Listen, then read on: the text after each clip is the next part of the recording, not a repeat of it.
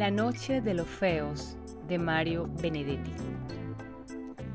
Ambos somos feos, ni siquiera vulgarmente feos. Ella tiene un pómulo hundido desde los ocho años cuando le hicieron la operación. Mi asquerosa marca junto a la boca viene de una quemadura feroz, ocurrida a comienzos de mi adolescencia. Tampoco puede decirse que tengamos ojos tiernos, esa suerte de faros de justificación por los que a veces los horribles consiguen arrimarse a la belleza. No, de ningún modo. Tanto los de ella como los míos son ojos de resentimiento, que solo reflejan la poca o ninguna resignación con que enfrentamos nuestro infortunio. Quizá eso nos haya unido, tal vez. Tal vez unido no sea la palabra más apropiada. Me refiero al odio implacable que cada uno de nosotros siente por su propio rostro. Nos conocimos a la entrada del cine, haciendo cola para ver en la pantalla a dos hermosos cualesquiera. Allí fue donde por primera vez examinamos sin simpatía, pero con oscura solidaridad. Allí fue donde registramos, ya desde la primera ojeada, nuestras respectivas soledades.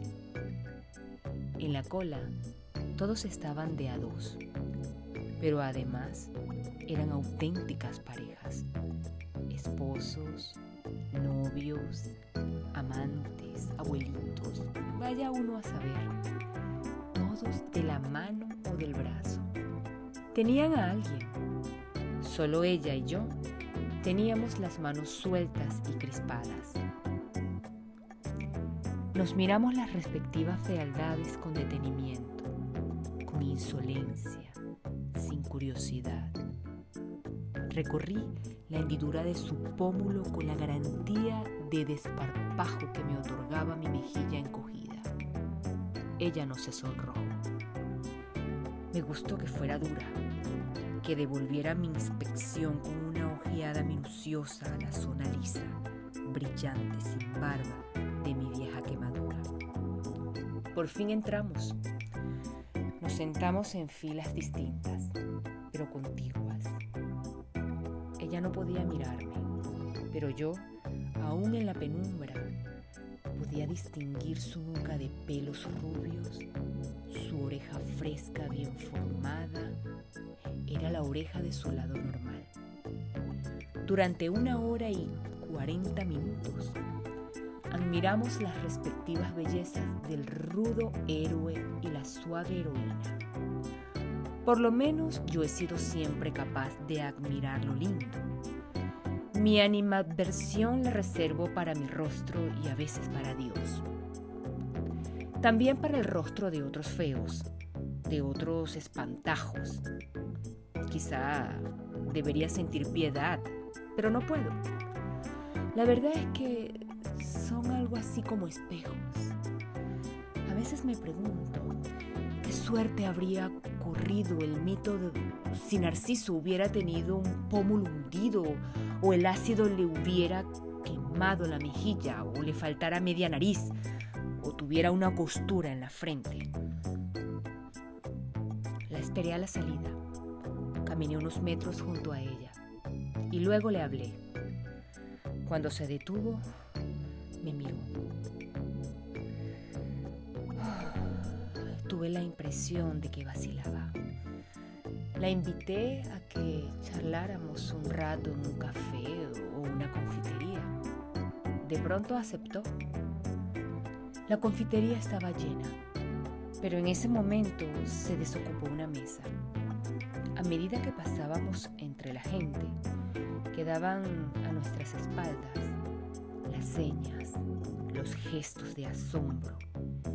Mis antenas están particularmente adiestradas para captar esa curiosidad enfermiza, ese inconsciente sadismo de los que tienen un rostro corriente, milagrosamente simétrico. Pero esta vez ni siquiera era necesaria mi adiestrada intuición. ya que mis oídos alcanzaban para registrar murmullos, tosecitas, falsas carrasperas. Un rostro horrible y aislado tiene evidentemente su interés, pero dos fealdades juntas constituyen en sí mismas un espectáculo mayor, poco menos que coordinado, algo que se debe mirar en compañía, junto a uno de esos bien parecidos con quienes merece compartirse el mundo. Nos sentamos, pedimos dos helados y ella tuvo coraje. Eso también me gustó. Tuvo coraje para sacar del bolso su espejito y arreglarse el pelo. Su lindo pelo. ¿Qué está pensando?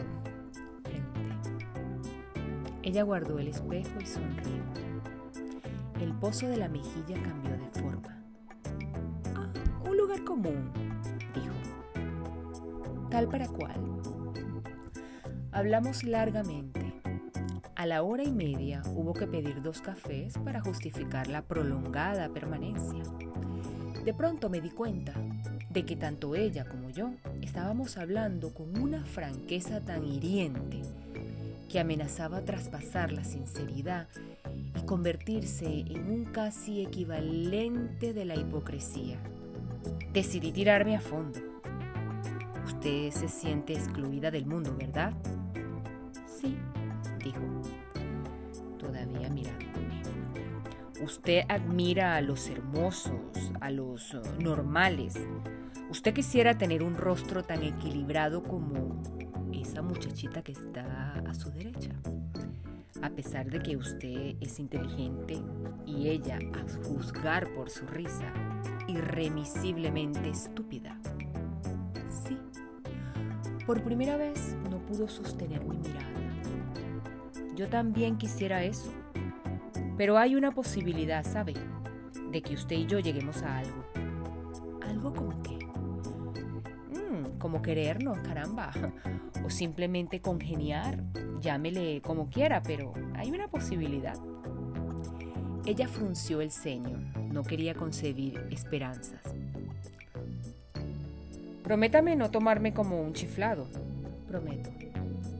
La posibilidad es meternos en la noche, en la noche íntegra, en lo oscuro total. ¿Me entiende?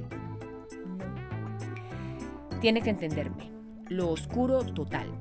Donde usted no me vea. Donde yo no la vea. Su cuerpo es lindo, ¿no lo sabía? Se sonrojó y la hendidura de la mejilla se volvió súbitamente escarlata. Vivo solo, en un apartamento y queda cerca. Levantó la cabeza y ahora sí me miró preguntándome, averiguando sobre mí, tratando desesperadamente de llegar a un diagnóstico. Vamos,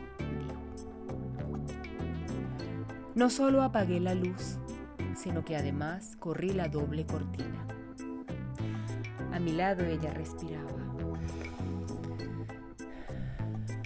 Y no era una respiración afanosa no quiso que la ayudara a desvestirse. Yo no veía nada, nada. Pero igual pude darme cuenta que ahora estaba inmóvil, a la espera. Estiré cautelosamente una mano hasta hallar su pecho. Mi tacto me transmitió una versión estimulante, poderosa su vientre, su sexo. Sus manos también me vieron. En ese instante comprendí que debía arrancarme y arrancarla de aquella mentira que yo mismo había fabricado o intentado fabricar. Fue como un relámpago. No éramos eso, no, no éramos eso. Tuve que recurrir a todas mis reservas de coraje, pero lo hice mi mano ascendió lentamente hasta su rostro. Encontró el surco de horror y empezó una lenta, convincente y convencida caricia. En realidad mis dedos, al principio un poco temblorosos, luego progresivamente serenos, pasaron muchas veces sobre sus lágrimas. Entonces, cuando yo menos lo esperaba, su mano también llegó a mi cara y pasó y repasó y el pellejo liso, esa isla sin barba de mi marca siniestra. Lloramos hasta el alba, desgraciados, felices. Luego me levanté y descurrí la cortina.